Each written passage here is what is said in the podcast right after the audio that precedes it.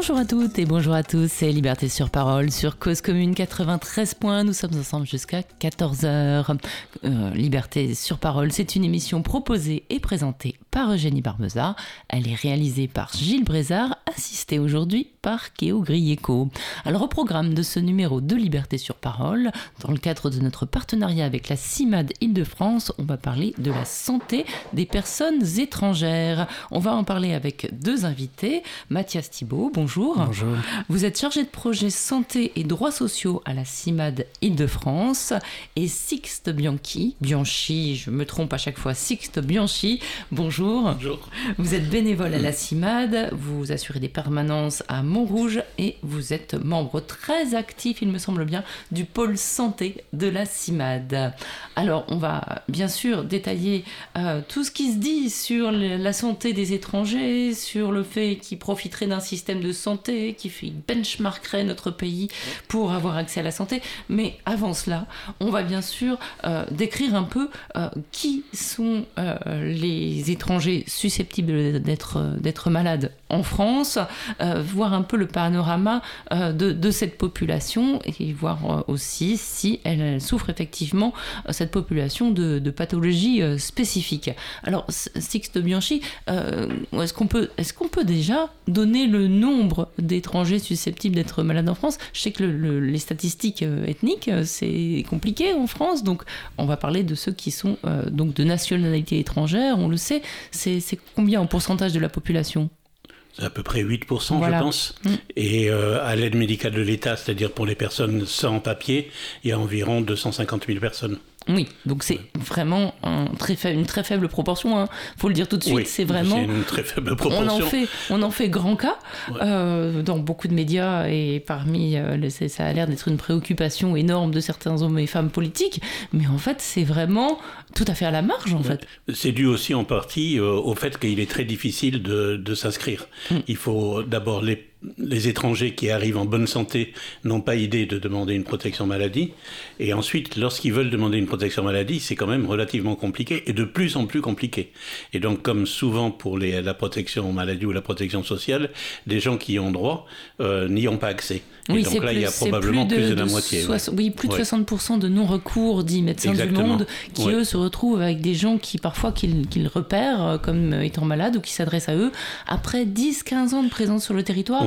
Et tout d'un coup, ils s'aperçoivent qu'il faut faire cette demande et ils la font, euh, ils les aident à la faire. Et parfois, c'est des gens qui, qui, ont une présence sur le territoire de plus de 10 ans, en fait. Mais ça, on le voit aussi même dans le rapport de l'OFI le rapport annuel au Parlement, euh, qui montre que les personnes qui demandent un titre de séjour pour soins sont en France depuis plusieurs années. Ce ne sont pas des gens qui viennent pour se soigner, c'est des gens qui viennent pour travailler et qui, au bout d'un certain nombre d'années, comme chacun d'entre nous, euh, peut tomber malade et avoir une maladie qui nécessite une un, un, titre de séjour pour soins. Donc les titres de séjour pour soins, contrairement à ce qui est souvent dit, ça n'est pas pour venir se soigner en France, c'est parce qu'on est en France, qu'on a généralement attrapé sa maladie en France, que l'on va demander plusieurs années après son arrivée en France, euh, une protection maladie et, euh, si possible, un titre de séjour. Bon, on est déjà dans la déconstruction des idées reçues. On va y revenir. Euh, donc, alors, quels sont les, types de, de, populations étrangères et est-ce qu'ils ont un, accès à une couverture santé différente en fonction de leur statut? Est-ce qu'on peut peut-être détailler oui, donc euh, pour, euh, on peut toujours classifier. La grande majorité des étrangers qui viennent en France sont des jeunes euh, qui sont particulièrement dégourdis, qui sont particulièrement travailleurs, qui sont particulièrement en bonne santé, parce que pour venir en France de façon irrégulière, il va falloir voyager dans des conditions extrêmement difficiles. Et donc les jeunes immigrés dits économiques sont généralement en meilleure santé que la moyenne de la population française. Donc ça, ceux qui arrivent, ils arrivent ici pour travailler. Hmm. Et ils arrivent ici parce qu'ils sont en bonne santé et parce qu'ils sont particulièrement débrouillards. Sachant que le, voyage a pu les abîmer quand même, hein, à la fois physiquement et, psychologiquement. Et de plus en plus, et particulièrement pour les femmes. C'est-à-dire que les violences euh, pendant le parcours sont euh, particulièrement importantes euh, chez tout le monde, mais chez les femmes encore plus que chez les hommes. Mmh.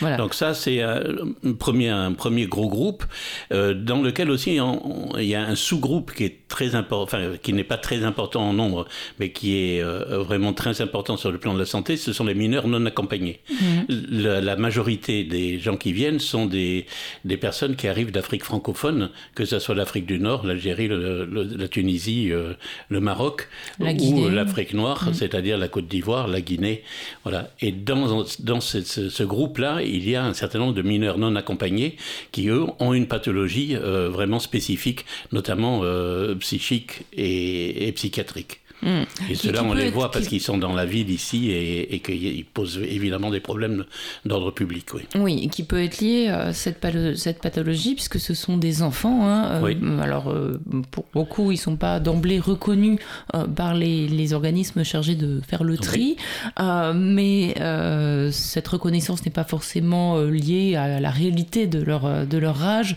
mais plus au, manque de place et un peu à l'arbitraire hein, en, en, la matière. Et en l'occurrence, quand ce sont des enfants. Bon, ils sont beaucoup, beaucoup sont reconnus en, quand ils font appel à un juge et euh, beaucoup qui avaient été déclarés euh, majeurs sont en fait mineurs et un juge des enfants finit par le reconnaître. Hein, il faut le rappeler. Euh, donc les premiers mois sont extrêmement difficiles. Les premiers mois sont extrêmement difficiles, d'autant qu'ils sont victimes d'une injustice qui est que, étant des enfants, ils devraient être pris en charge par l'aide sociale à l'enfance. Ils ne le sont pas et du coup les structures pour adultes ne sont pas adaptées pour eux non plus. Ils se retrouvent, il y en a beaucoup qui dorment en ce moment à Paris, place de la Bastille, hein, euh, qui ont été visibilisés par l'Utopia 56, qui, qui, les accompagne un petit peu dans la mesure de leurs moyens. Euh, donc ces, ces, jeunes sont chassés de partout, en fait. Hein. ils sont chassés de chez eux parce que s'ils ils viennent en France, c'est parce qu'ils subissent des violences chez eux. On ne part pas de chez ses parents ou de son pays euh, sans raison pendant le voyage, ils ont subi des violences très importantes. Le fait d'être mineur n'arrange pas les choses. Et quand ils arrivent en France, ils sont reçus comme des chiens. Mm. Donc euh, le tout fait qu'ils sont dans un état euh, souvent très, très, désespéré, et très difficile à rattraper par la suite. Et, voilà, il y, a un gros choc puisqu'ils pensaient arriver au pays des droits de l'homme et ils constatent que c'est pas le cas. Euh, bon, après ça, c'est un peu différent selon les régions. Hein. il y a le, le sud-est de la France qui les accueille très mal, la région parisienne les accueille très mal. Je dois quand même dire qu'en Bretagne, euh, parfois, ça se passe très bien. voilà. Ça dépend aussi du nombre, en fait. Bon, après, ça, ça dépend du nombre, ça dépend euh, voilà, de, de, de, ce qu'on arrive à, à, mettre en place comme solidarité, de la tolérance des, des, des, autorités. La Bretagne est un pays d'accueil, hein, pas seulement pour eux. Et d'ailleurs, il y, y, a des liens qui... Je fais juste une petite aparté parce que j'aime ça.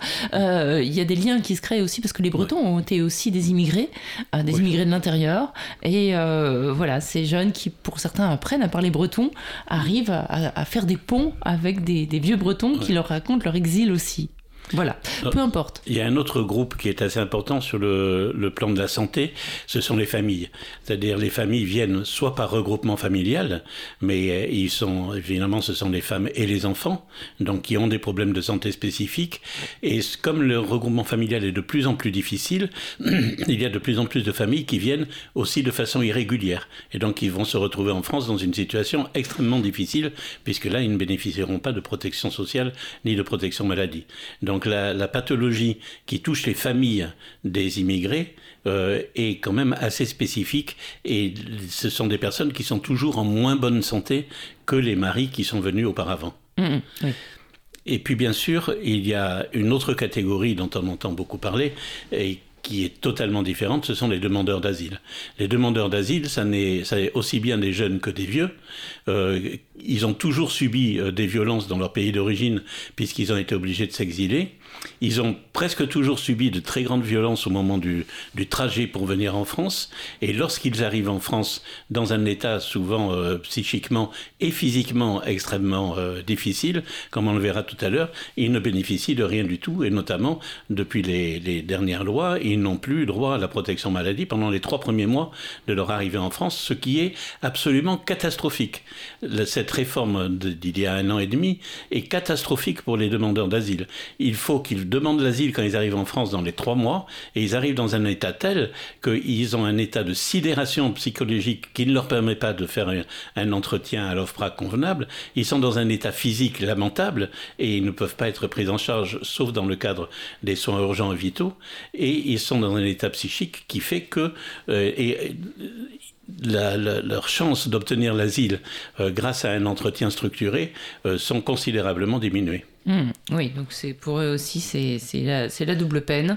Alors, euh, est-ce qu'on peut parler, on, vous, avez évoqué, euh, Sixte, le fait que c'était des gens, alors pour parler des, des, gens qui viennent pour travailler, des gens euh, plus jeunes, plutôt des hommes hein, qui, qui arrivent en général. Est-ce qu'il y a des... Mais de plus en plus de femmes quand même. Hein. Oui, il y, a, toujours eu hein, des femmes migrantes. Il y a toujours eu des femmes migrantes, la proportion augmente. Oui. La proportion augmente. Enfin, je crois que quand on parle d'immigration générale, c'est à peu près 50-50. on ne le sait pas. Les hommes sont plus visibles. À la fin, oui oui, parce qu'il y a le regroupement familial. Mais dans les premiers immigrants, c'est quand même les hommes et les maris, oui bien qu'il y ait toujours eu des femmes, je tiens à insister. Absolument. Depuis très longtemps.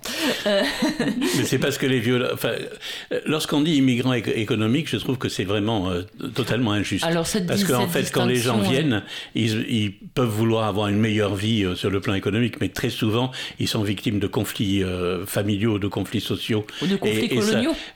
ou coloniaux, et, ça touche évidemment plus les femmes que les hommes, ça c'est hmm. clair. Absolument. Puis de toute façon, on se doute bien qu'un demandeur d'asile, euh, il va falloir qu'il travaille aussi un moment. Euh, donc ce sera quelqu'un qui va s'insérer dans la vie économique du pays d'accueil.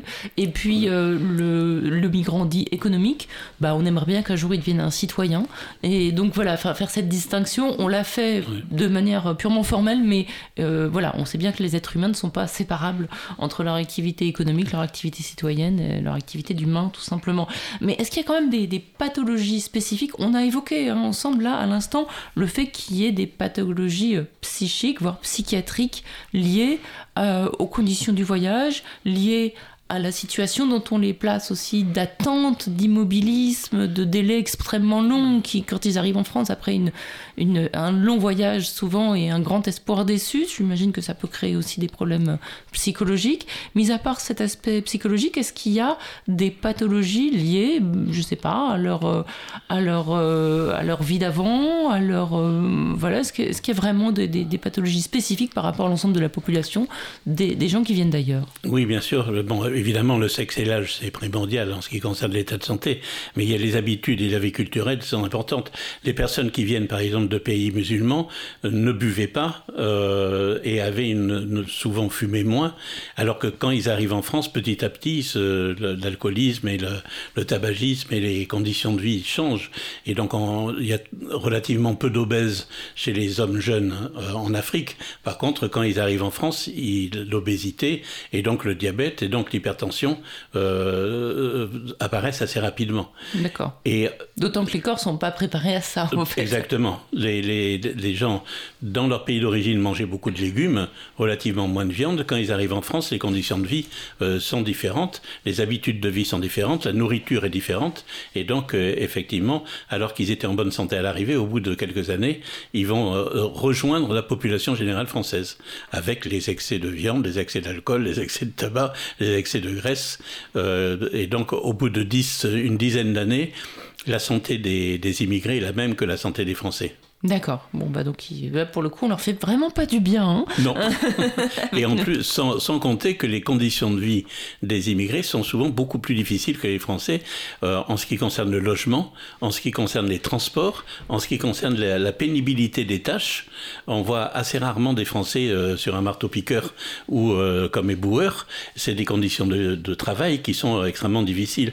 Et d'ailleurs, la proportion d'accidents du travail chez les immigrés est plus importante que, le, que celle que l'on trouve chez les travailleurs français. Absolument. Bah, si on compte juste les, les personnes qui sont mortes, je crois qu'il y en a 17 hein, sur les chantiers des Jeux Olympiques en France. Hein. Je ne parle pas du Qatar, hein. je parle de Saint-Denis. Hein. C'est tous des hommes et tous des, des, hommes. Alors, je peux pas, je n'ai pas leur statut, euh, mais je sais que leur nom a une consonance étrangère. Bah, c'est sûr que la durée de vie en France et le statut migratoire sont très importants en ce qui concerne la, la santé des, des immigrés. Hmm. Donc on peut imaginer que les métiers pénibles, ça engendre des, des risques d'accident du travail, on l'a dit, euh, parfois mortels, euh, mais c'est aussi des troubles musculo-squelettiques. Euh, les conditions de vie, notamment pour les enfants, ça peut amener à des intoxications. On a vu des cas de tuberculose revenir en France aussi, et notamment dans les populations qui vivaient dans des logements insalubres. Pour les enfants, oui, il, y a du, il reste du saturnisme, hein, de l'intoxication par le plomb, parce que les enfants grignotent les murs C'est sucré la peinture au plomb aussi. Voilà. Donc effectivement, ça c'est des pathologies relativement spécifiques.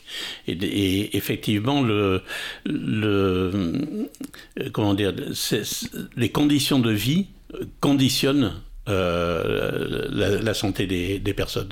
Alors à Calais aussi, où il y avait beaucoup de gens qui étaient euh, dans des bidonvilles, voire euh, dans des tentes, voire par terre, et on a vu réapparaître aussi des cas de gale hein, qui sont liés à la vie à la rue. Oui, alors ce qui est euh, très répandu, c'est de dire que les maladies infectieuses nous viennent euh, des immigrés. Et ça, mal, il faut bien dire que c'est totalement faux, pour deux raisons. La première, c'est que actuellement, ce qui prédomine, ce sont les, maladies euh, chroniques, les maladies métaboliques, comme le diabète, l'hypertension, les cancers, des choses comme ça, et non pas les maladies infectieuses. Et en ce qui concerne les maladies infectieuses, par exemple pour le sida, on pourra en parler éventuellement après. parce que c'est une grosse les, question. Les personnes n'arrivent pas avec le sida. Elles, elles se contaminent euh, au VIH quand ils sont en France. Il y a eu plusieurs enquêtes qui ont été faites là-dessus où on voit qu'il y a beaucoup plus de la moitié des immigrés qui sont VIH, euh, qui ont, euh, ont été contaminés en France et non pas du tout dans le pays d'origine. Oui, alors ça c'est important en de le dire. inverse, on a pu prouver que des immigrés qui sont renvoyés dans leur pays d'origine vont contaminer le pays d'origine. Par exemple, des immigrés qui vont venir en France vont attraper des tuberculoses euh, multirésistante aux antibiotiques, ils vont être expulsés et euh, ils vont répondre ces, ces multirésistances dans leur pays d'origine. Hmm. Donc il y a vraiment des idées là qui sont euh, vraiment fausses sur ce sujet. Alors c'est très important de parler du sida, du sida, de l'hépatite, etc. Parce qu'on a beaucoup accusé, notamment les Africains, déjà de venir se faire soigner en France parce qu'ils avaient le sida, et en plus de répandre, avec tous les bons clichés racistes, hein, de répandre cette maladie liée à une sexualité débridée qui les caractérise bien sûr. Euh, donc là, on est complètement dans l'erreur, dans la vous faute. vous appuyez sur un bouton qui me fait mal, euh, qui est le rapport de l'OFI au mhm. Parlement qui est pour l'année 2020, qui a été publié en décembre 2021. l'Office français pour l'intégration et l'immigration. qui est en charge de donner son avis aux préfectures en ce qui concerne les, les titres de séjour pour soins. Et dans le rapport de l'OFI, il est dit au moins trois choses d'une stupidité affligeante et qui sont en plus des mensonges éhontés euh, concernant le VIH, euh, la tuberculose, euh, qui, est le, fait que le, on n'aurait plus besoin de garder les personnes qui se sont contaminées en France pour le VIH parce qu'ils peuvent se traiter dans le pays d'origine.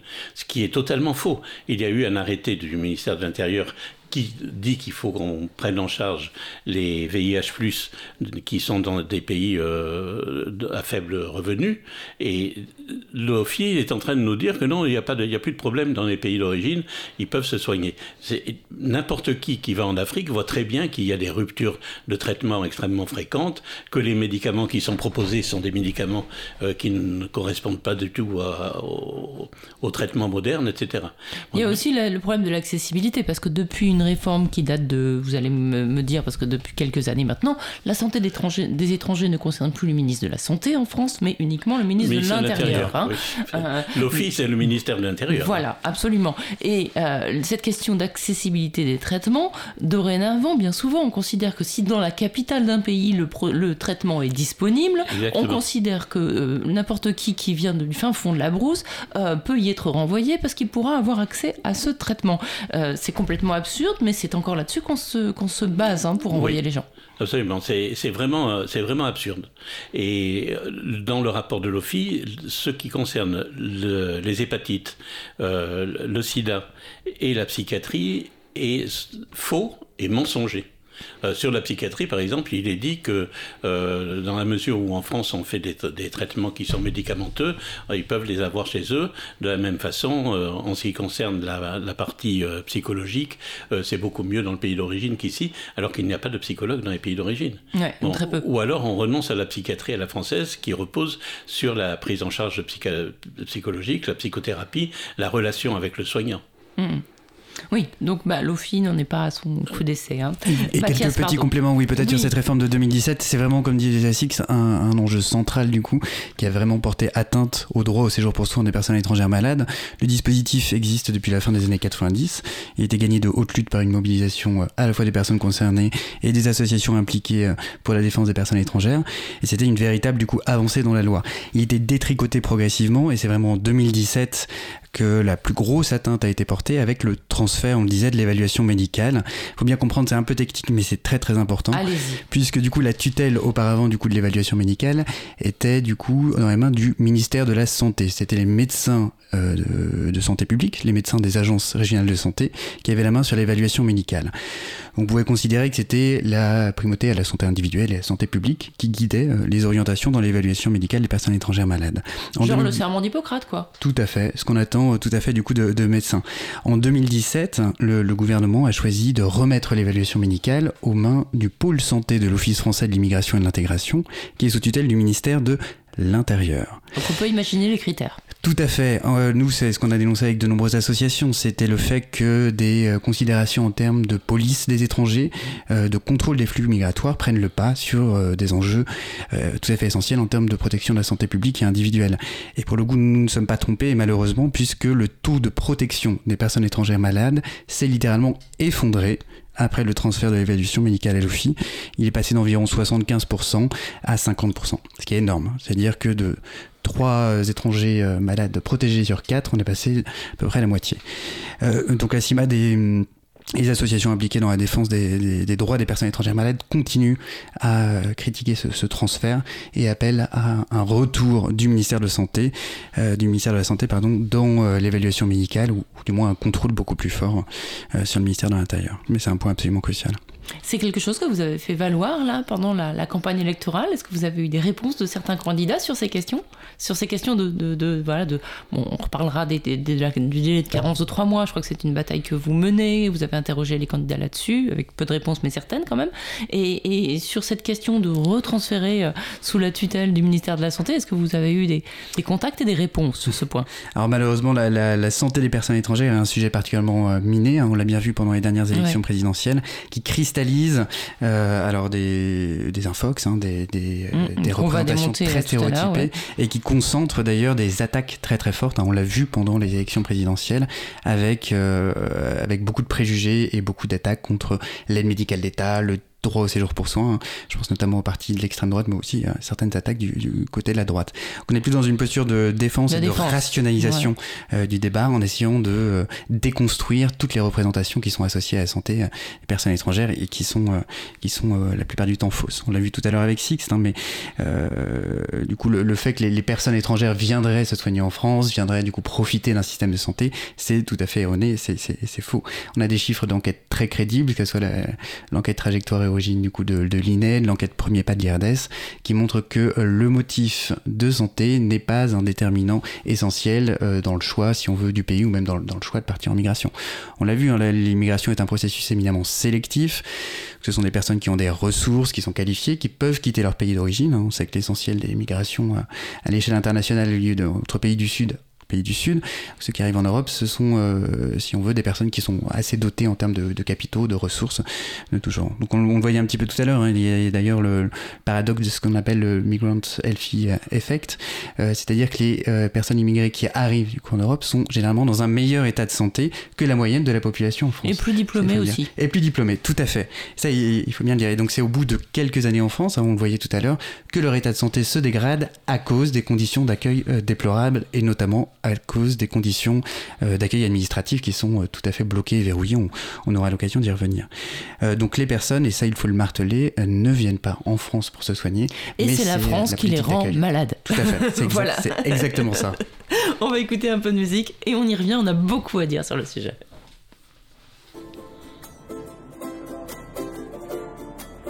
À ceux qui n'en ont pas à ceux qui n'en ont pas. Rosa, Rosa, quand on fout le bordel, tu nettoies.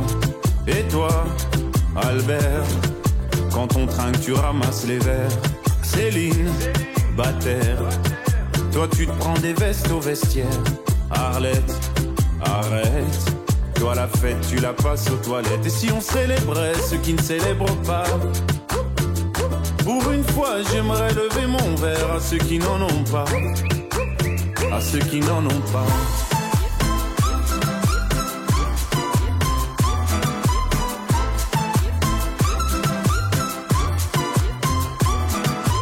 Quoi les bonnes manières? Pourquoi je ferais semblant? De toute façon, on est payé pour le faire. Tu te prends pour ma mère? Dans une heure, je reviens. Que ce soit propre, qu'on puisse y manger par terre. Trois heures que j'attends. Franchement, il est fabrique ou quoi? Heureusement que c'est que de faire. Appelle-moi ton responsable et fais vite. Elle pourrait se finir comme ça, ta carrière. Oui, célébrons ceux qui ne célèbrent pas. Encore une fois, j'aimerais lever mon verre à ceux qui n'en ont pas. À ceux qui n'en ont pas.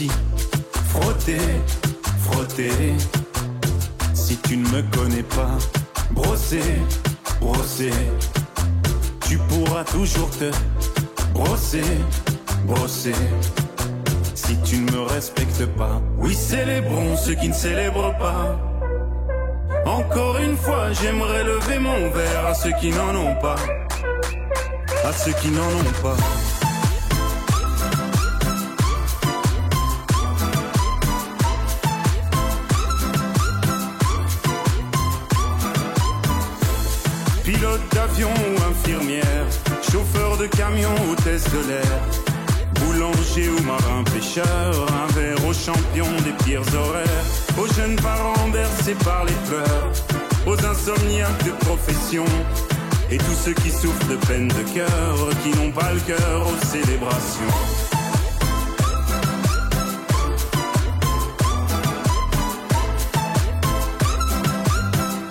Qui n'ont pas le cœur aux célébrations.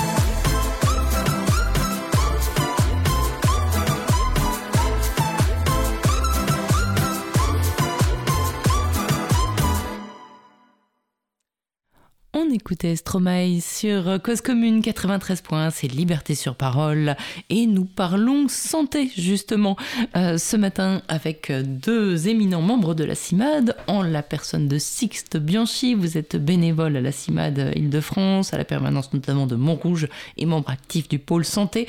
Mathias Thibault, vous êtes vous chargé de projet santé, droits sociaux à la CIMAD Île-de-France. Alors on a vu un petit peu, euh, on a fait le, brosser un panorama euh, des étrangers qui vivent en France et de leurs problèmes éventuels de, santé, mais on va maintenant évoquer euh, leurs conditions d'accès à une protection euh, médicale, à une protection euh, sociale en ce qui concerne la santé. Alors, est-ce qu'ils ont les mêmes droits que, les, que les personnes de nationalité française euh, Dans quelles conditions est-ce qu'ils peuvent avoir accès à une protection santé gratuite, à un accès aux soins? Mathias, est-ce que vous pouvez développer un petit peu, en fonction peut-être des catégories qu'on a évoquées avec Sixte tout à l'heure, quels sont les délais d'accès à des soins gratuits, etc. Tout c'est une très bonne question et, comme on l'a vu tout à l'heure, il y a plusieurs catégories de personnes personnes malades et euh, au fil des successives réformes se sont instaurées euh, de plus en plus d'obstacles et de plus en plus, si on veut, de, canaux différents dans l'accès au droit. Hein. Ça fait partie aussi de, stratégies de, d'étoffement, de, complexification du droit qui sont aussi des stratégies pour, euh, pour, pour favoriser le non-recours. Favoriser le non-recours, exactement, exactement. Alors parmi les, parmi les différentes catégories, ce qu'on a déjà l'idée générale qui voudrait que les personnes étrangères ont le même accès à l'assurance maladie que les personnes françaises est totalement erronée. Il faut savoir que l'accès à l'assurance maladie est conditionné, euh, enfin réservé aux personnes de nationalité française tout d'abord, euh, et aux personnes étrangères qui résident de manière régulière sur le territoire. Donc ce qui, euh, fait échapper du coup à l'accès à l'assurance maladie tout un, tout un évidemment des personnes étrangères qui résident sur le territoire. Il y a différentes distinctions, après on le, on le discute un petit peu tout à l'heure. Quand on vous dites régulière, ça veut dire résidence habituelle ou ça veut dire qui ont des papiers? Les deux. oui, tout à fait. Hein. On va le voir. Enfin, il y a différents critères du coup, et notamment il y a le critère de, résidence habituelle sur le territoire et le critère de régularité sur le territoire, plus euh, des critères de ressources financières. Mais, mais euh, alors pour pas pour mettre un petit peu de euh, dans ce sujet un petit peu technique, on pourrait distinguer tout d'abord les, demandeurs d'asile, hein, on le disait tout à l'heure, qui ont accès, qui peuvent être affiliés du coup à, l'assurance maladie. Mais depuis la dernière réforme de 2019, on a introduit un délai de carence, c'est-à-dire que dorénavant il faut trois mois aux personnes euh, qui sollicitent l'asile pour être affiliées au régime général de la sécurité sociale. Euh, et auparavant, du coup, ce, délai n'existait pas. On disait tout à l'heure, ça soulève euh, des enjeux très concrets, du coup, d'accès aux soins pendant ces trois mois, puisque les demandeurs d'asile sont renvoyés à un dispositif résiduel qu'on appelle le dispositif soins urgents et vitaux. pour le faire rapidement, c'est un, dispositif de prise en charge des frais de, de, soins dans les hôpitaux, mais qui ne concerne que les soins urgents. Ou les accouchements, enfin voilà. Tout à fait. les accouchements également les, accidents sur la voie publique, enfin ce genre de choses. Tout à fait. Euh, et quand le pronostic euh, vital est engagé, ou alors euh, certains soins pour éviter des, contaminations face à, face à, des épidémies virales. donc là, c'est un, enjeu très concret hein, de restriction de l'accès au dispositif de, prise en charge des frais de santé par les demandeurs d'asile qui, a été pris d'ailleurs sous, sous, la dernière mandature. ça, c'est une des premières restrictions qui a, été menée. Quelles ont été les justifications pour supprimer ce, pour, pour, pour, voilà, cet accès immédiat, alors qu'on sait qu'on l'a, on l'a dit tout à l'heure, euh, les gens arrivent dans un état psychologique et parfois physique déplorable, et il faut absolument bah, au moins les écouter, euh, au moins les aider à, à, à, s'exprimer, il faut le faire tout de suite quand on a suivi un trauma. Hein. Euh, comment on peut justifier une telle mesure? Depuis des années, il y a un discours qui imprègne la politique migratoire et en particulier du coup la, politique de l'accès à la santé des personnes étrangères, c'est l'obsession de la lutte contre la fraude. Euh, toutes les personnes étrangères qui sont sur le territoire seraient des fraudeurs qui viendraient bénéficier de, droits sociaux, etc. On sait que c'est totalement faux, hein. on a commencé à le voir tout à l'heure et on en discuter tout à l'heure, mais, la fraude est extrêmement marginale du coup dans, l'accès à la couverture santé. Les personnes ne viennent pas en France pour se soigner, comme on le disait tout à l'heure, etc. Mais, c'est une rhétorique extrêmement démagogique et politique. je continue sur une logique, certes naïve, faussement naïve, mais quand, imaginons, j'arrive sur le territoire français, je veux déposer une demande d'asile.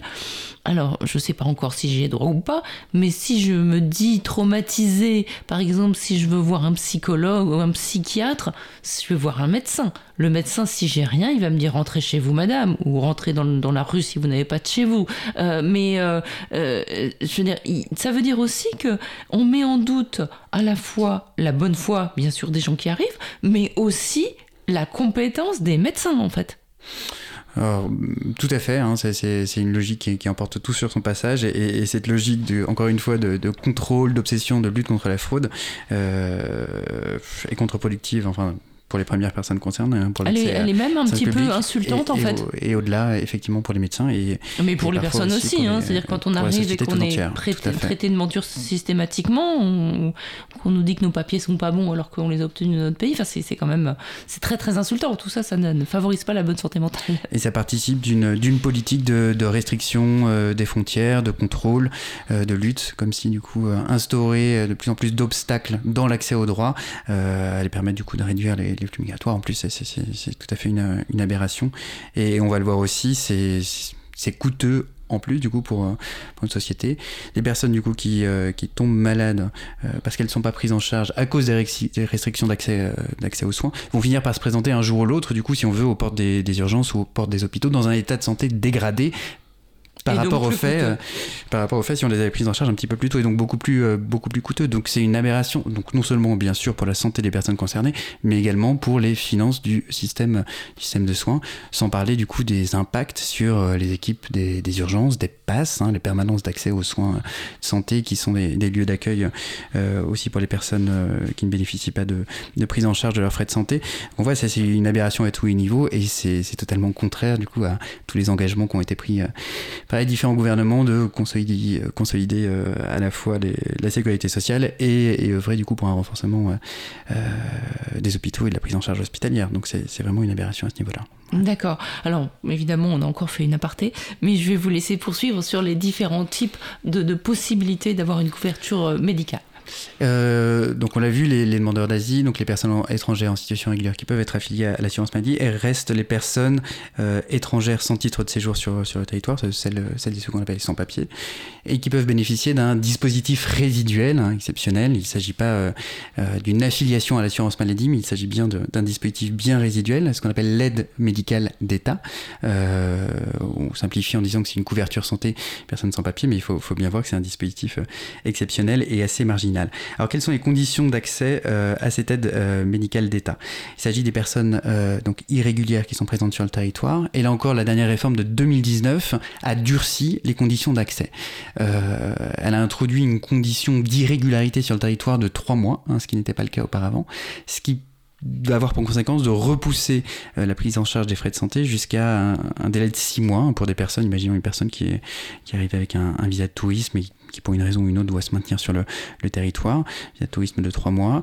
Euh, au bout de trois mois sur le territoire, il, faudra trois mois de plus pour pouvoir bénéficier du coup euh, d'une prise en charge de frais, ses frais de santé, donc six mois sur le territoire en six mois, il peut y avoir énormément du coup de besoins en termes de. Alors imaginons cette personne se casse une jambe, bon, bah, pour le coup, il va aller se faire faire un plâtre à, l'hôpital, mais par contre, euh, quand on va lui enlever le plâtre, bah, il n'y a pas de soins de suite, par exemple. Et il y a tout un enjeu autour des dettes euh, hospitalières, effectivement, les personnes qui euh, n'ont pas de possibilité de prise en charge de leurs frais de santé, qui se retrouvent avec des ardoises, si je veux dire, à l'hôpital très très importantes. Ah, ça veut dire que cette personne-là qui arrive avec un visa touristique, il n'a même pas droit aux soins de se reposer un plâtre gratuitement s'il se casse une jambe Alors ça dépend du coup de la qualification euh, des soins urgents et vitaux par euh, l'hôpital. Mais euh, Rien n'est gratuit. Oui, D'accord. Enfin, gratuitement, bien sûr. En tout cas, avec une prise en charge mutualisée socialement. J'y rajoute quelque chose, c'est le fait que quand vous avez une dette hospitalière, c'est une dette au trésor. Si vous avez une dette au trésor, pour avoir un titre de séjour, c'est quasiment impossible. Pour avoir à nouveau un visa, pour revenir, c'est quasiment impossible. La dette au trésor est quelque chose d'extrêmement euh, important pour les personnes. Et là, quand elles vont se faire soigner à l'hôpital alors qu'elles sont sous visa et qu'elles ne peuvent pas payer, ou qu'elles sont dans le délai de carence de trois mois dont on vient de parler, elles se retrouvent avec une dette hospitalière. Y compris pour un accouchement, par exemple? Alors non, l'accouchement, c'est dans le dispositif de soins urgents et vital. C'est considéré, il est quasiment impossible d'empêcher une femme d'accoucher. Hein. Donc euh, ça fait partie des urgences vitales. Mais en dehors des urgences vitale et de l'accouchement, euh, tout donne lieu à facturation, bien sûr. Et alors, il comporte quoi ce, panier? Parce qu'il y a aussi beaucoup de fantasmes à, son propos. Ces paniers de soins urgents, euh, c'est quoi? Je peux partir en cure? Ah non, bien sûr que non. Mais là, de toute façon, ça, c'est pas dans les soins urgents et vitaux. Ce, dont vous parlez, plutôt, c'est le panier de l'aide médicale de l'État, euh, qui exclut effectivement euh, des prestations dites de confort, comme euh, notamment l'assistance médicale à la procréation, qui est pourtant une nécessité pour un, certain nombre de couples, bien sûr les cures thermales, mais aussi qui réduit tout ce qui est traitement coûteux, puisqu'il va falloir avoir une autorisation spéciale du médecin un conseil pour pouvoir faire des, opérations chirurgicales euh, coûteuses. Donc ça, c'est une réforme aussi qui euh, réduit de beaucoup l'accès aux soins. Alors je plaisantais, mais pour ce qui concerne les prothèses notamment, je crois qu'il y, a quelque chose qui est, important parce que des gens, du coup, ne pourront pas être appareillés ou des soins dentaires. Hein. Ça, ça n'a jamais été. Hein. Hmm. Dans la partie prothèse, euh, il faut une autorisation euh, du, du, médecin conseil. Là, c'est vraiment très très réduit. Mmh. Et outre, outre ça, on pourrait souligner du coup que la, prise en charge euh, est beaucoup plus faible euh, en comparaison de la part complémentaire de la protection universelle maladie. Euh, c'est notamment très flagrant sur tout ce qui est soins liés aux prothèses dentaires, aux lunettes. Donc il ne faut pas croire du coup qu'il y, y, a un taux de protection, en tout cas un taux de remboursement équivalent mmh. là-dessus, en plus des, des dernières restrictions apportées. Ce qu'il faut souligner aussi, c'est qu'il y a un conditions, il y a un plafond de ressources hein, pour l'accès à l'aide médicale d'État qui est de 753 euros. Alors en 2021, ça va être évalué du coup en 2022, mais 753 euros par personne et par mois. Donc c'est à dire qu'il faut gagner en dessous pour pouvoir prétendre à, à l'aide médicale d'État. Donc il y a tout un pan du coup des personnes étrangères en situation irrégulière qui aujourd'hui ne peuvent même pas prétendre quoi les médicales d'État 753 hein, euros. Enfin faut, faut, faut, bien se représenter oui il faut bien se représenter. Et surtout moi ce que je me représente pas bien c'est qu'on est encore une fois dans l'absurdité du système français.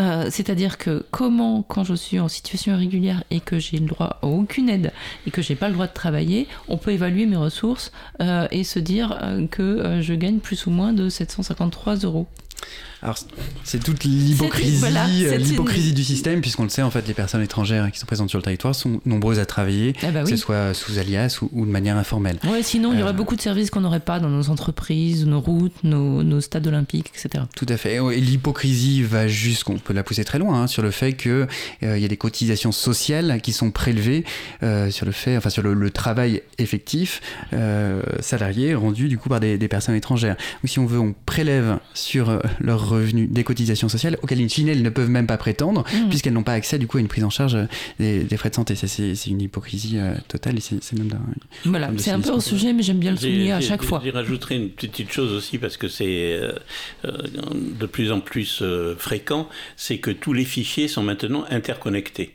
Donc si vous travaillez, ce qui est déclaré à l'URSSAF, l'assurance maladie va le savoir. Et l'aide médicale de l'État va le savoir. Donc si vous travaillez, vous n'avez pas le droit à l'assurance maladie si vous n'êtes euh, pas dans une situation de séjour régulier, mais vous n'avez plus le droit à l'aide médicale de l'État, puisque l'aide médicale de l'État vous dit, mais vous gagnez plus de 750 euros par mois. On peut travailler pour moins que ça, c'est le cas de beaucoup de gens. mais euh, si vous travaillez pour plus que ça, vous n'avez le droit ni à l'assurance maladie pour lesquelles on vous prélève une cotisation sociale, ni à l'aide médicale de l'État. Donc ça veut dire que ces gens-là qui gagnent, mettons, 800 euros ou 900 euros par mois, ou un petit SMIC, ils sont obligés de se payer tous leurs soins de santé. Et c'est vraiment une, une, situation de plus en plus fréquente et de plus en plus complexe parce qu'ils n'ont pas droit à l'assurance maladie, ils n'ont pas droit à l'aide médicale de l'État, les mutuelles, euh, il faudrait qu'ils trouvent des mutuelles eux, mais qui sont d'un prix inabordable. Et en ce qui concerne toujours les fichiers, pour qu'un étranger euh, puisse obtenir un titre de séjour à un moment donné, il faut qu'il déclare ses impôts. Et quand il déclare ses impôts, euh, s'il déclare rien, évidemment, ça n'arrange pas son titre de séjour, enfin d'obtention d'un titre de séjour après. S'il déclare plus de 750 euros par mois, là aussi, il va plus avoir droit à la protection maladie. Donc du coup, il va se taper des dettes au trésor et du coup, il sera jamais régularisé. Voilà, ah, on a tout gagné. Je pense qu'on est, on est bon là. Seulement là que oui. Voilà. Bon, continuons Mathias. J'imagine que ça va pas être beaucoup plus réjouissant. Donc on, a passé, euh, on a passé un peu en vue les, conditions d'accès. Hein, on l'a dit, la dernière réforme de 2019 a introduit de, nouvelles restrictions, ce qui est, totalement euh, aberrant. Euh, on pourrait soulever et souligner également les obstacles spécifiques qui pèsent sur l'accès à la santé des bénéficiaires de l'aide médicale d'État. effectivement, qui dit aide médicale d'État ne, dit pas carte vitale, hein, ce qui complexifie aussi le traitement administratif des demandes et ce qui peut entraîner euh, des refus de soins hein, de la part de nombreux professionnels de la santé. Il y a eu un, testing du défenseur des droits qui date de 2019 et qui met en évidence l'ampleur, l'étendue euh, des refus de soins pour les personnes bénéficiaires euh, de l'aide médicale d'État. Certains n'hésitaient pas, des dentistes notamment, à l'afficher dans leur cabinet. Ils ne prenaient pas. tout à fait, ce qui, est, tout à fait illégal. Bien sûr qu'on ne peut pas discriminer une personne sur la base du coup d'un régime d'affiliation ou disons d'un régime de prise en charge de ses frais de santé. donc on voit, hein, c'est un cumul d'obstacles et de difficultés qui va de l'accès à la prise en charge, mais également de l'accès effectif euh, à être soigné. Et, ça, c'est très grave. On, les, on, disait aussi tout à l'heure, mais le, taux de non-recours sur l'aide médicale d'État est énorme, hein, de près euh, d'une personne sur deux.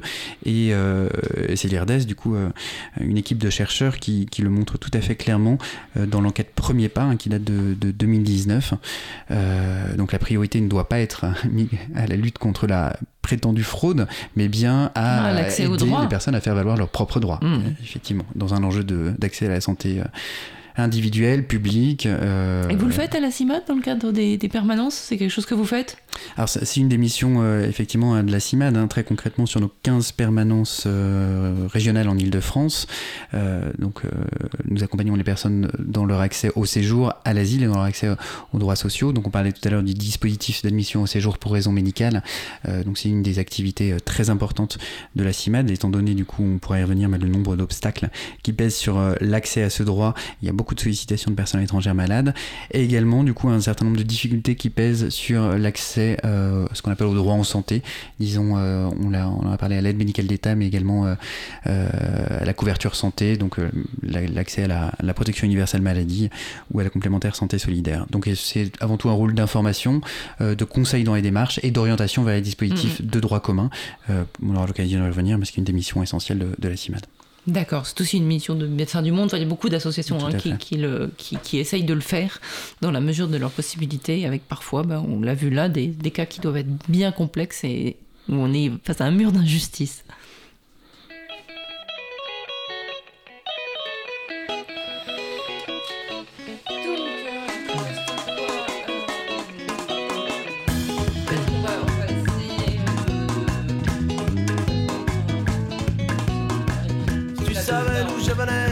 Parlerais pas pour rien, tu déposerais ton képi, tu me détacherais les mains, tu me laisserais le répit, au moins jusqu'à après-demain, tu me laisserais vivre ici, vu toi aussi t'es un gamin, un gamin de gamin, 6 milliards de gamins. Plus un, plus un, plus un, plus un, plus un, plus un. Mais tu es un flic. Christ représentant de la force publique. Si tu savais venais, si j'avais bien, tu m'offrirais à déjeuner. Tu me détacherais les mains, tu me laisserais du répit, au moins jusqu'à l'été prochain. Tu me laisserais vivre ici, vu que toi aussi t'es un gamin, un gamin de gamin. 6 milliards de gamins. Plus plus plus plus C'est un. peu là-dessus. Plus un. Mais tu es un flic. Ils ont aussi complexifié les voix de. ouais. Enfin les bandits, salauds vendus de représentants de la force publique. Tu t'es né où je suis né, tu te demanderais si tout va bien. Autant le temps colonisé, à présent traité comme un chien. Tu continues à me voler mon peuple et mon continent. Tu distribues à la volée les pognons à mes dirigeants. Tu sponsorises les dictateurs. Tu mines mon sol de C'est richesses peu. euh, pour quelques gisements petit, euh, prometteurs. petit topo. Les peuples entiers dans la détresse. Et toi, tu es flic. Le récit, je te laisse faire la démat. Dans sa flexitant de la volonté de l'autorité publique. Et tu voudrais que je te tienne pour irresponsable. Mais tu es le bras de l'idée. Et cette idée sans toi n'est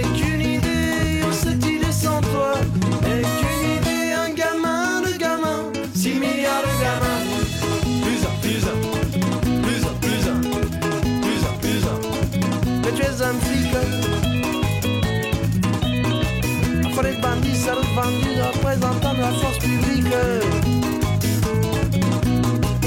Tu savais d'où je venais, tu ne ferais pas ton malin, ton autoritaire. Le gars qui me dit que je dois me taire. Tu déposerais ton mépris, tu me détacherais les mains.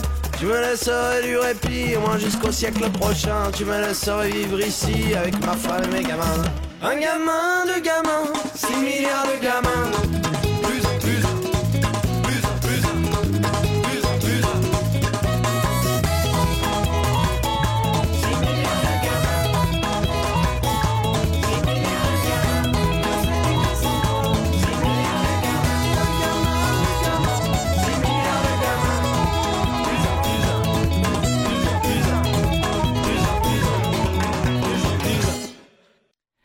Voilà, c'était Zoufri Maracas, gamin sur Cause Commune 93 points. Vous écoutez Liberté sur parole. On parle avec deux représentants de la CIMAD de la santé des étrangers ce matin. Sixte Bianchi est avec nous, de même que Mathias Thibault. Tous deux s'occupent de santé dans cette belle organisation qu'est la CIMAD. Alors, peut-être qu'on on- on voudrait, on va continuer sur les, les- les obstacles qui sont faits à la, à la santé des étrangers et surtout à l'accès au droit à la protection euh, santé, à, l'accès aux soins. Quels sont On en a vu quelques-uns. Mathias, est-ce que Sixte, vous voulez continuer sur euh, certains obstacles euh, qui sont justement qui se dressent devant des gens qui voudraient pouvoir bah, avoir une couverture maladie, tout simplement? Donc, euh, moi, je vais juste dire un mot des titres de séjour pour soins. Il y a environ 7 à 8 000 demandes par an. Il y a environ 3 600 euh, titres de séjour qui sont délivrés chaque année. Ça correspond à peu près à 60-65% des demandes qui vont avoir un, un résultat positif. Et comme le disait Mathias tout à l'heure, ça a considérablement baissé puisque autrefois on était à 75-80%. Mais depuis que c'est passé au ministère de l'Intérieur, ça s'est écroulé. Alors, quels sont les critères pour Alors les critères, il y en a quatre. Le premier, c'est un critère de résidence. Pour avoir un titre de séjour pour soins, il faut avoir une résidence habituelle. Cette résidence habituelle, elle est estimée généralement à un an, mais il est possible de la de l'avoir euh, plus tôt si c'est une maladie particulièrement grave que la personne est hospitalisée. Mais à ce moment-là, on n'a pas une carte de séjour temporaire, mais simplement une autorisation provisoire de séjour. La première vraie condition, c'est une maladie particulièrement grave pour mettre en jeu la vie ou une fonction essentielle. Donc c'est pas un rhume. hein. C'est de toute façon comme il faut à peu près un an pour obtenir le titre de séjour, le rhume serait passé. Donc mhm. maladie particulièrement grave pour mettre en jeu la vie ou une fonction essentielle? La deuxième, c'est un traitement, une prise en charge médicale actuelle qui, si elle était suspendue ou arrêtée, mettrait en jeu la vie ou une fonction essentielle. Donc il faut que ce soit quelqu'un qui soit sous traitement, quelqu'un qui a par exemple été traité pour un cancer et qui est dans la phase de surveillance de 5 ans, euh, très souvent à ce moment-là, c'est très difficile d'obtenir un titre de séjour pour soins parce qu'on estime que la surveillance pourra être faite dans le pays d'origine, ce qui est parfois faux, mais qui de toutes les façons, s'il était révélé que le cancer se réveille, ne pourrait pas être soigné dans le pays d'origine. Hmm. Et le troisième critère, euh, c'est le fait que euh, le, traitement ne serait pas accessible dans le pays d'origine. Et donc là, l'accessibilité, c'est aussi quelque chose de très variable, puisque selon que vous habitez euh, dans la capitale ou à l'extérieur, selon que vous ayez des revenus ou aucun revenu, l'accessibilité au traitement dans le pays d'origine, donc là, il y a évidemment une différence d'appréciation extrêmement importante entre les malades d'une part et l'OFI d'autre part. Il faut qu'il soit disponible le traitement, mais ça ne veut pas dire qu'il faut qu'il soit gratuit. Ah non, le, là, ça, le Conseil d'État a tranché que le, le coût du traitement n'entre pas en. Mais par contre, l'accessibilité, oui. D'accord. Bon.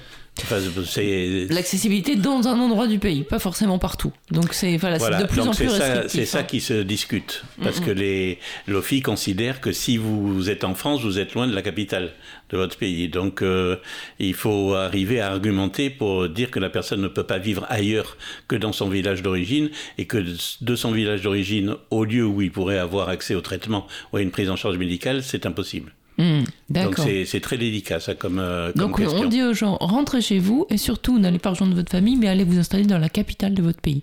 Euh, en gros, parce que le traitement est, accessible uniquement là, oui. Non, non, mais c'est juste, je caricature. Et après, il y a aussi le fait que le, le traitement dans le pays d'origine, peut-être euh, l'accessibilité au traitement, ça ne veut pas dire une équivalence exacte entre le médicament qui est en France et le médicament qui est là-bas. Alors, j'en profite pour dire également, l'OFI, donc l'Office français de l'intégration dans son, dans son rapport, indique que les Français exagèrent. On traite trop de diabétiques par insuline. Mhm. Et notamment les diabétiques de type 2. Oui. Et tous les médecins français, et notamment les diabétologues, considèrent que c'est un très très grand progrès que on commence à traiter par insuline des diabètes de type 2. Mais l'OFI considère qu'on exagère et que dans les pays d'origine, ils ont bien raison de continuer à traiter uniquement avec des, comprimés et sans avoir besoin d'insuline. De quoi je me mêle? Le ministère de l'Intérieur qui se mêle de ces affaires d'intérieur, mais pas des soins, et notamment du soin des diabétiques. Je n'ai aucune envie d'être traité par le ministre de l'Intérieur pour mon diabète. Moi non plus, je suis directement concernée. Moi aussi. donc voilà, on est d'accord. Oui.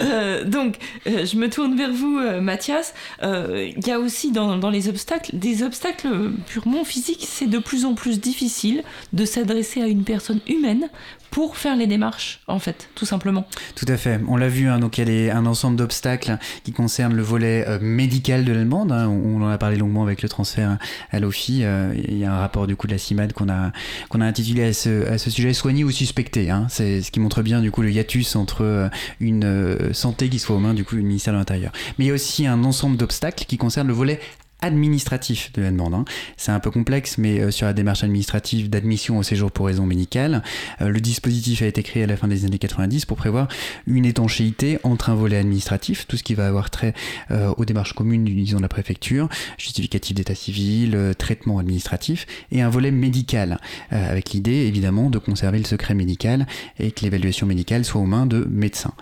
Donc là, depuis le transfert à l'OFI, on voit qu'il y a une perméabilité euh, entre ces deux notions-là. Mais pour répondre à votre question sur les, volets administratifs, euh, ce qui concerne plus largement en fait l'ensemble des demandes de titres de séjour, depuis euh, la vague des années 2010 de dématérialisation, hein, c'est-à-dire de démarches qui vont se faire par Internet, il y a des impossibilités d'accéder très concrètement au guichet des préfectures pour déposer ces dossiers. Parmi les personnes qu'on accompagne, c'est aujourd'hui le, problème numéro un à, à la CIMAD, ça va être celui de réussir à déposer euh, son titre de séjour. On n'en est même pas du coup au traitement des demandes et à la remise en cause sur, sur l'équité pouvoir rentrer dans le bâtiment, obtenir un rendez-vous pour rentrer dans le bâtiment. Tout à fait, obtenir un rendez-vous. Et voilà, donc le, Conseil d'État vient, je crois, la semaine dernière de, condamner l'État euh, pour, euh, en, le faisant injonction, de proposer une solution d'accueil physique. Reste à savoir si les préfectures qui, quand vous, la CIMAD qui est en pointe sur le sujet,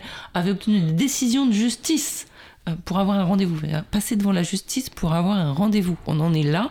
Vous, voilà, vous en êtes là. Hélas, on engorge les tribunaux avec ce genre de choses parce que l'État ne fait pas son travail.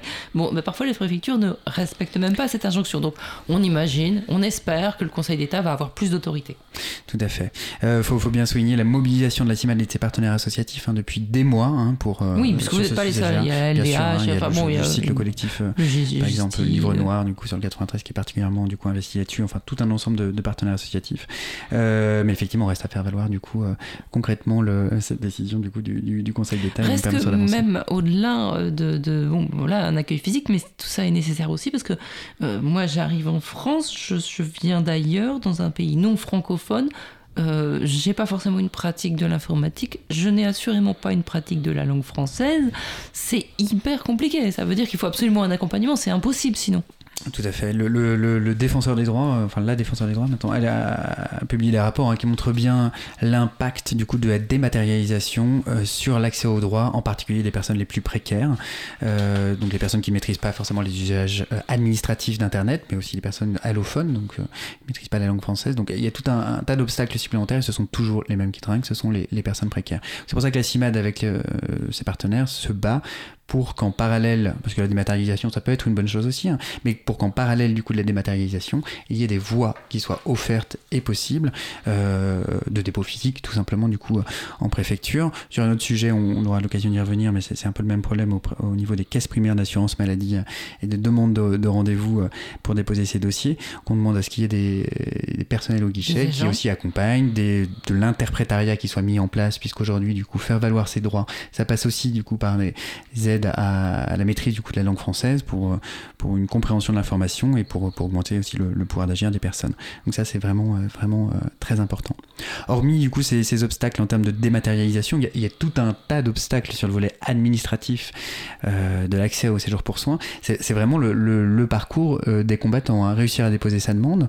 Ensuite il y a des demandes abusives de pièces administratives au guichet des préfectures, quelque chose qu'on voit de manière récurrente hein, dans nos permanences, c'est la demande abusive l'exigence abusive de, passeport euh, pour qu'une personne étrangère malade puisse déposer un titre de séjour pour soins, ce qui n'est pas prévu euh, dans la loi. La personne doit prouver du coup sa nationalité et, son état civil, mais par n'importe quelle euh, manière que ce soit, une, attestation consulaire ou n'importe quel document. demande de pièces abusives, il y a aussi souvent de l'ingérence médicale dans les dossiers, ça c'est warning plus plus plus, donc des, des, personnes au guichet des préfectures qui peuvent demander avoir des informations sur la pathologie de la personne mais le secret médical, c'est pas pour les étrangers alors Tout à fait.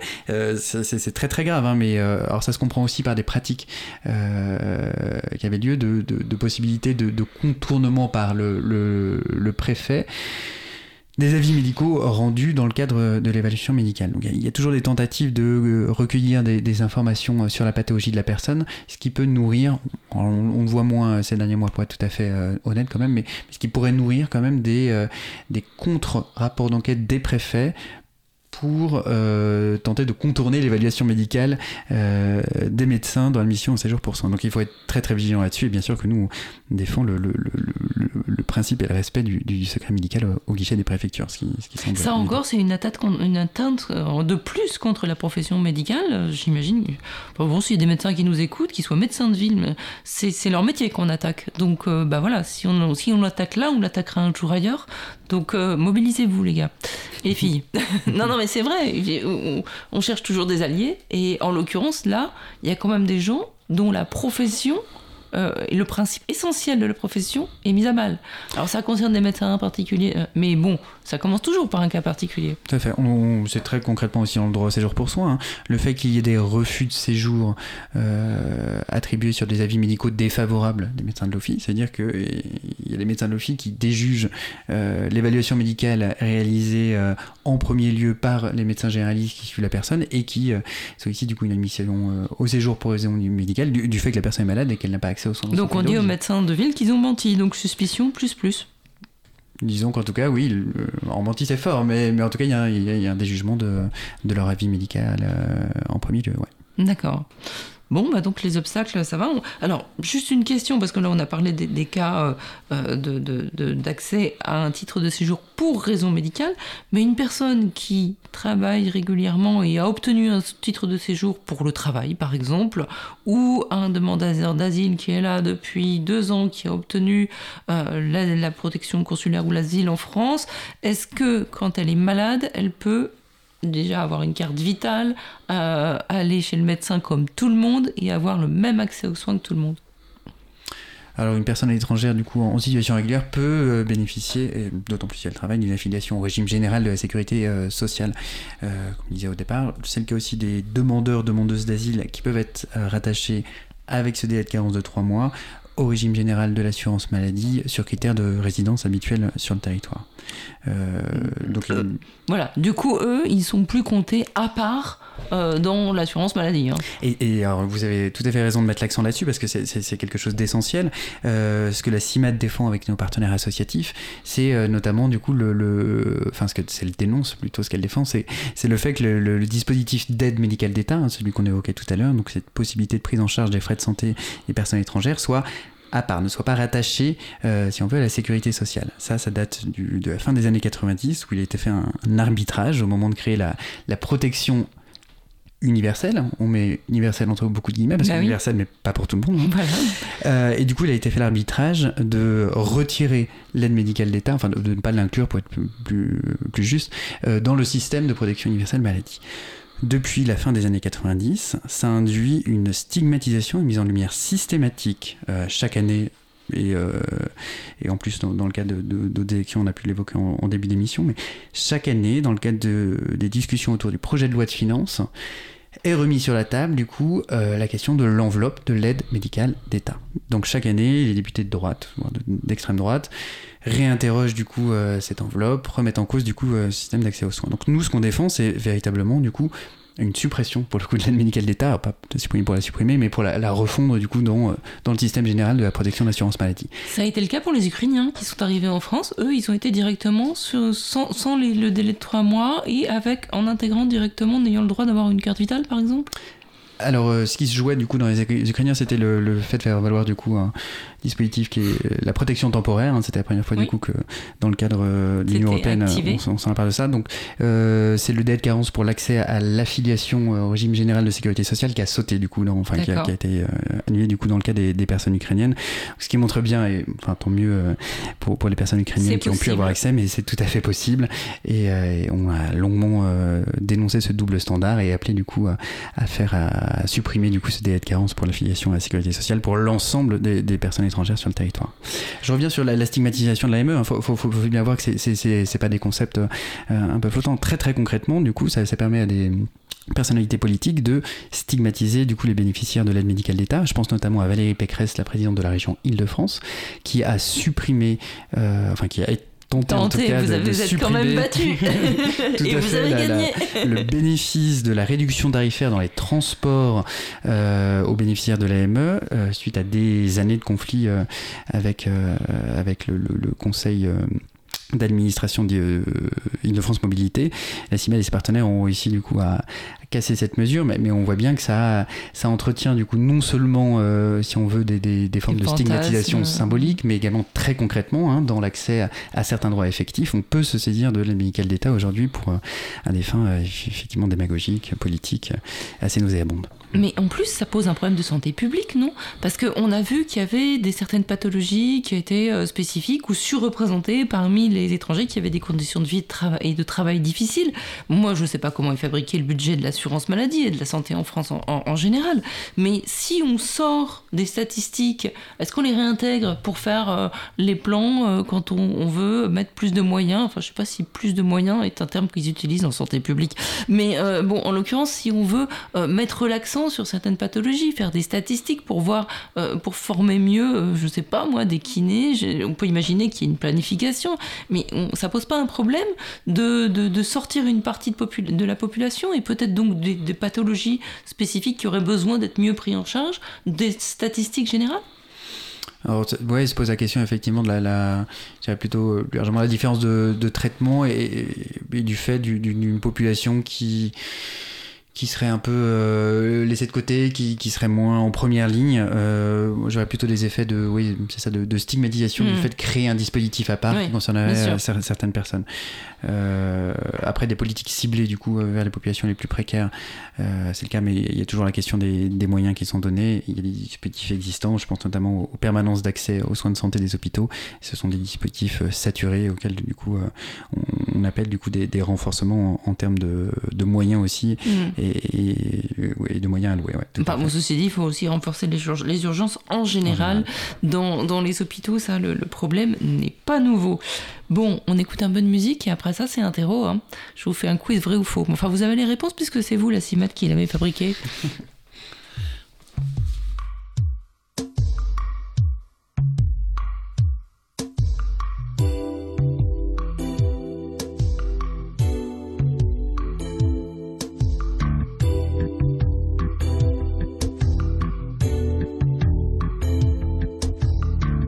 choisit pas ses parents, on choisit pas sa famille.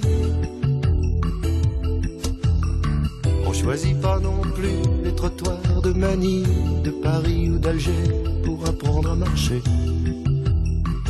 Être né quelque part.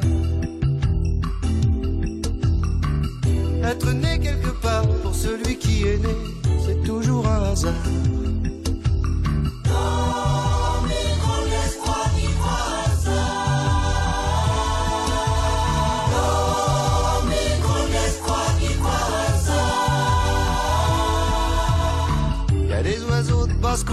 Des oiseaux de passage.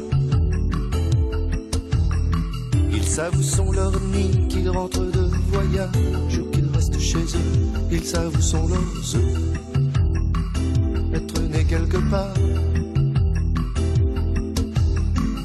Être né quelque part, c'est partir quand on veut, revenir quand on part.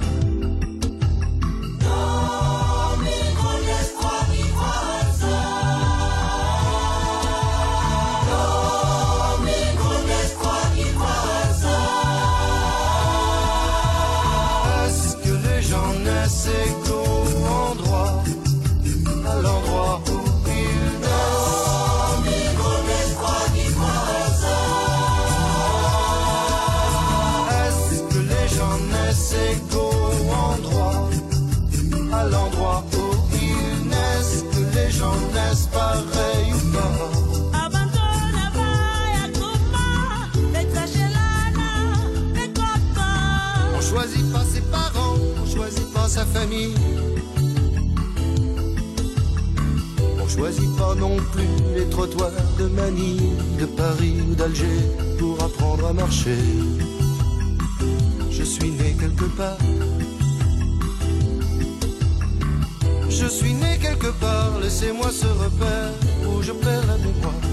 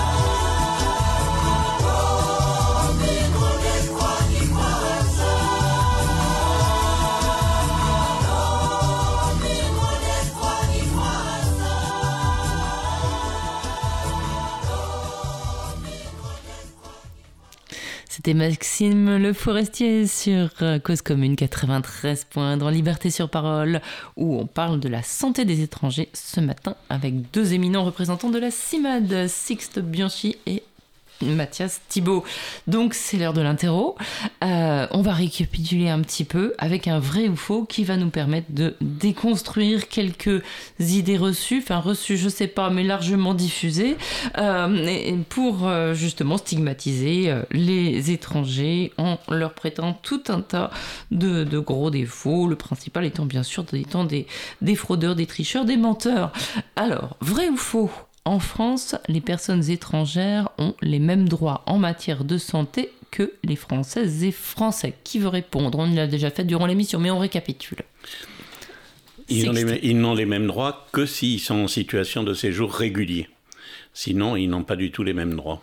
Et donc, ils ont des droits bien inférieurs. Oui, bien sûr. Alors, vrai ou faux, beaucoup de personnes étrangères viennent en France en tant que touristes pour se faire soigner. Ça, c'est complètement faux pour venir en France pour se faire soigner, ça ne peut concerner que des gens particulièrement chics qui ont de l'argent, qui savent qu'en France. Riche, il y a des pas forcément chic. non, c'est vraiment une, une, une très fausse idée. D'autant plus que lorsqu'on arrive en France, il va falloir, pour avoir un titre de séjour pour soins, il faudra à peu près un an. Donc euh, on a le temps de mourir avant si on est très malade ou de guérir si on est peu malade. Voilà, donc les seuls qui peuvent arriver à, se faire soigner en France, c'est ceux qui viennent en jet privé, euh, qui laissent parfois des grosses ardoises aux, aux, hôpitaux, notamment aux cliniques privées, qui ensuite sont négociés en très haut lieu pour qu'ils ne soient pas payés. Mais là, les frais, de, les, soins sont beaucoup plus coûteux pour eux que pour les Français, puisque mmh. c'est 20% de plus pour les prêts de journée. Alors c'est vrai qu'il y a eu quelques scandales où ils ne payaient pas, mais bon, ça se négocie entre gens euh, chics. voilà, mais c'est encore une fois, c'est très marginal. Hein. Euh, vrai ou faux, les personnes immigrées qui viennent sur le, territoire, sur le territoire français sont responsables de nombreuses épidémies alors ça, on l'a dit, mais répétons-le. C'est une des représentations les, les, plus erronées qui soit. Encore une fois, du coup, les personnes immigrées arrivent généralement dans un meilleur état de santé que la population générale, et c'est bien les conditions administratives d'accueil hein, qui pèsent sur les conditions très concrètes de vie, d'accès à un logement, d'accès au travail, qui vont in fine dégrader du coup leurs conditions de santé. Donc non, les personnes responsables ne sont pas responsables des épidémies. Par contre, c'est la condition, enfin les conditions euh, d'accueil défavorables qui vont euh, in fine avoir un impact sur leur santé. Donc nos gouvernements ont tout intérêt à améliorer ces conditions administratives d'accueil, euh, parce que c'est ça qui les bloque pour travailler dans, des conditions et des métiers corrects, etc., pour avoir un logement correct. Si on améliore ces conditions administratives d'accueil, mécaniquement, on fait du bien à notre système de santé on désendette notre système de santé. Tout à fait, c'est ce qu'on appelle la, prise en charge de la santé globale. Hein. La, santé est encastrée dans des conditions de vie euh, socio-économiques, de travail, euh, de dignité également, euh, d'accès administratif.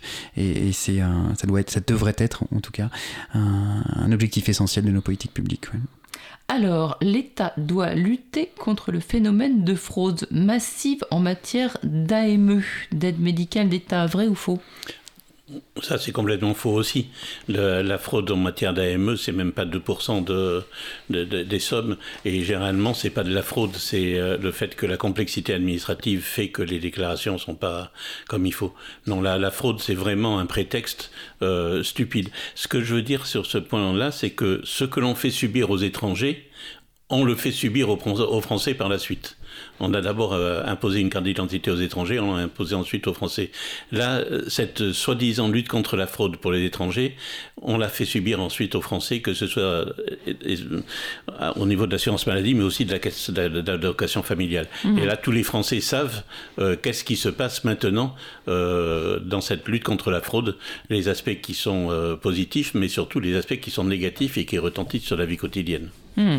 En ce qui concerne la fraude générale hein, dans, le, dans le domaine médical, en plus, ce qu'on dit très très peu, c'est que plus de 50% de cette euh, fraude est due à des fausses déclarations des médecins ou des professions de santé. Donc Donc c'est pas forcément les usagers eux-mêmes hein, du système de santé, c'est souvent bah, voilà, des kinés qui facturent un peu plus euh, de séances, notamment pour des personnes âgées qui les font pas, etc.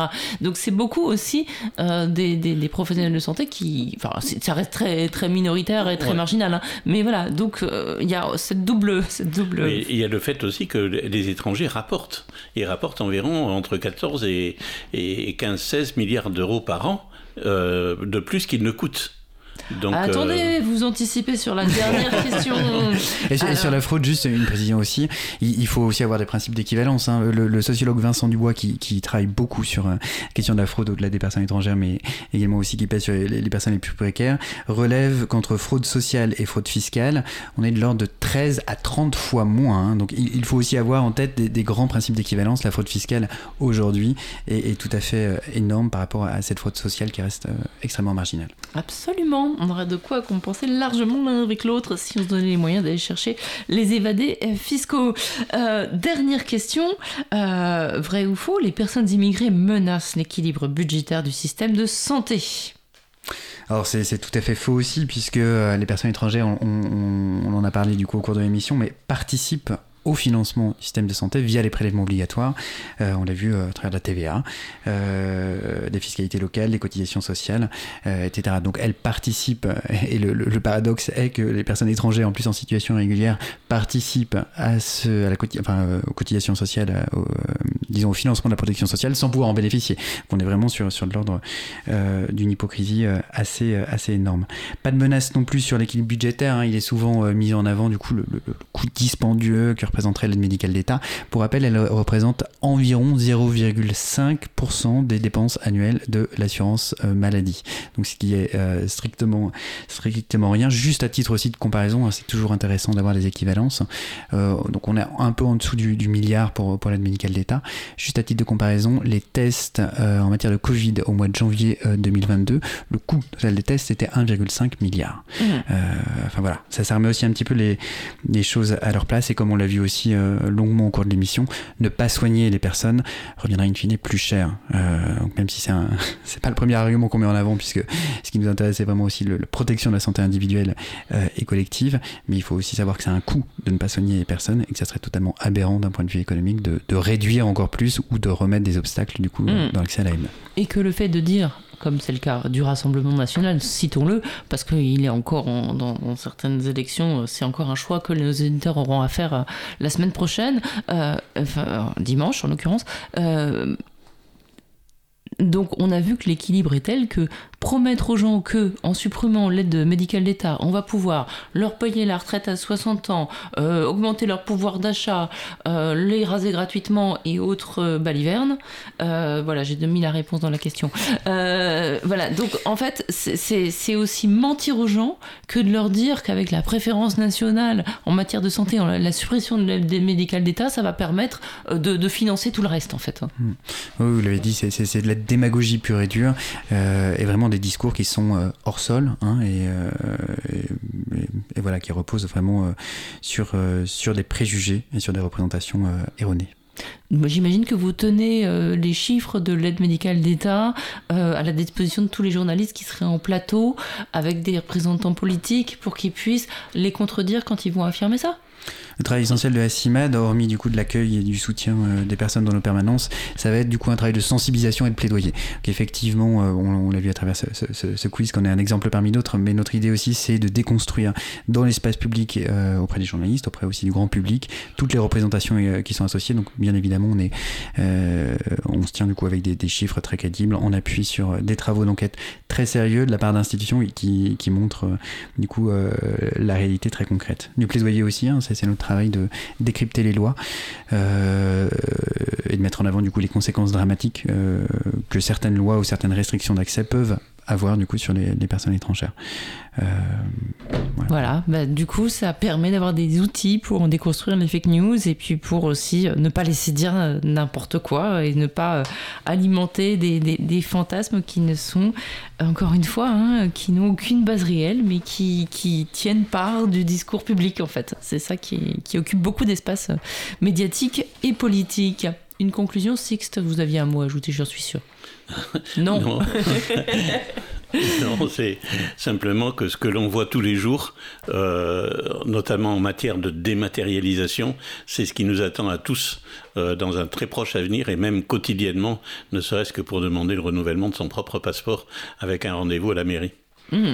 Voilà, donc de toute façon, euh, qu'on se dise, ce qu'on fait aux étrangers, c'est ce que voilà, c'est une sorte de, de, de, de test.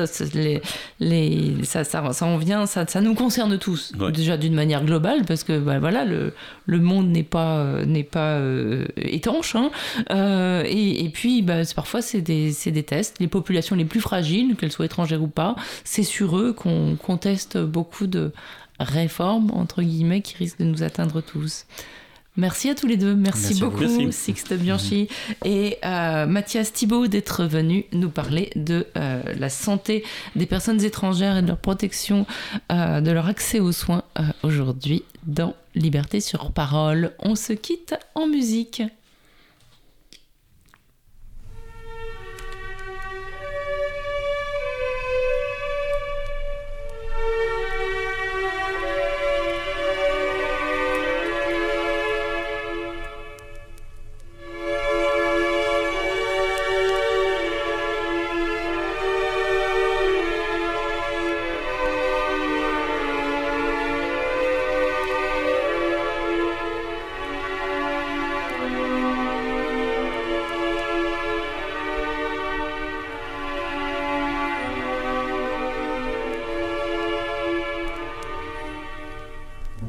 Regarde la ta elle a le sein gonflé, la marée de Toto te la.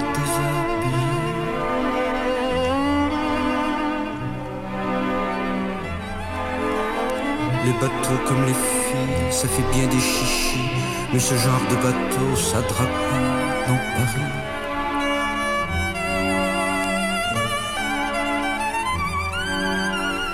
T'as les yeux de la mer et la gueule d'un bateau. Les marins, c'est marrant, même à terre, c'est dans l'eau.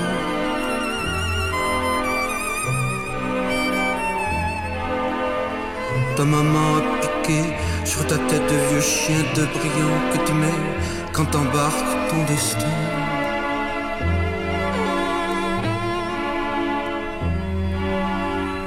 C'est pas comme un avril, un avril 68, l'eau chute, tu t'en souviens, la mer on s'en foutait, on était trois copains avec une tragédie, et puis ce chien perdu tout prêt à se suicider, quand la mer se ramène avec des étrangers, homme ou chien c'est pareil, on les regarde naviguer, et dans les rues de Lorient ou de Brest pour les sauver, y a toujours un marin qui rallume son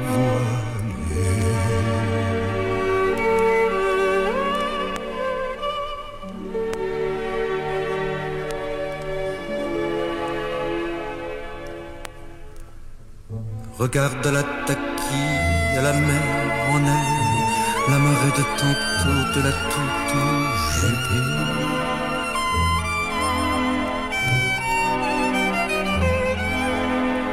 Les bateaux comme les filles, ça fait bien du chiquet, mais quand on se à l'eau, faut savoir naviguer.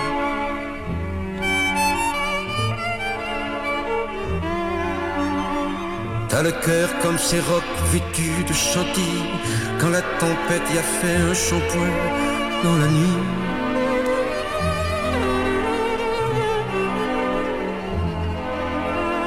Ta maman t'accrochait deux encres, doigts de chair Et les lignes de ta main s'assoient au fond de la mer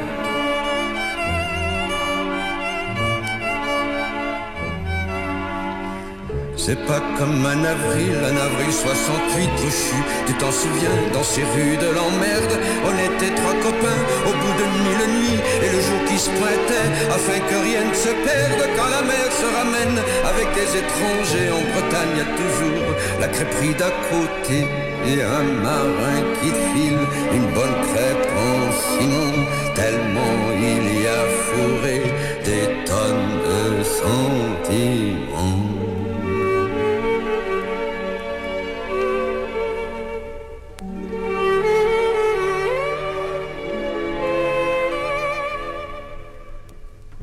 Regarde la tabac comme de la pop musique, ça fait un vrai bordel chez les macros tragiques.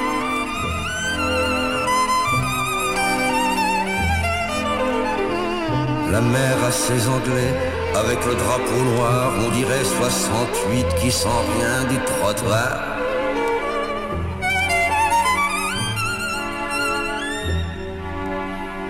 Ma maman m'a cousu une gueule de chimpanzé. Si t'as la gueule d'un bar, je m'appelle Pépé Ferré.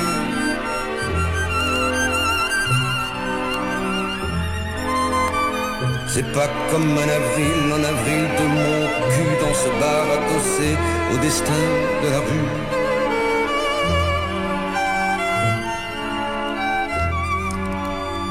Et c'est pas comme demain, en l'an de l'an dix mille. Le chute, tu t'en souviens, c'était beau dans ce temps-là.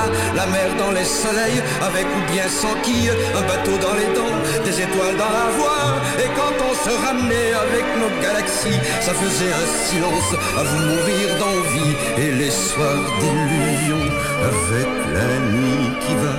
Dans Brest ou dans l'Orient, on pleure et on s'en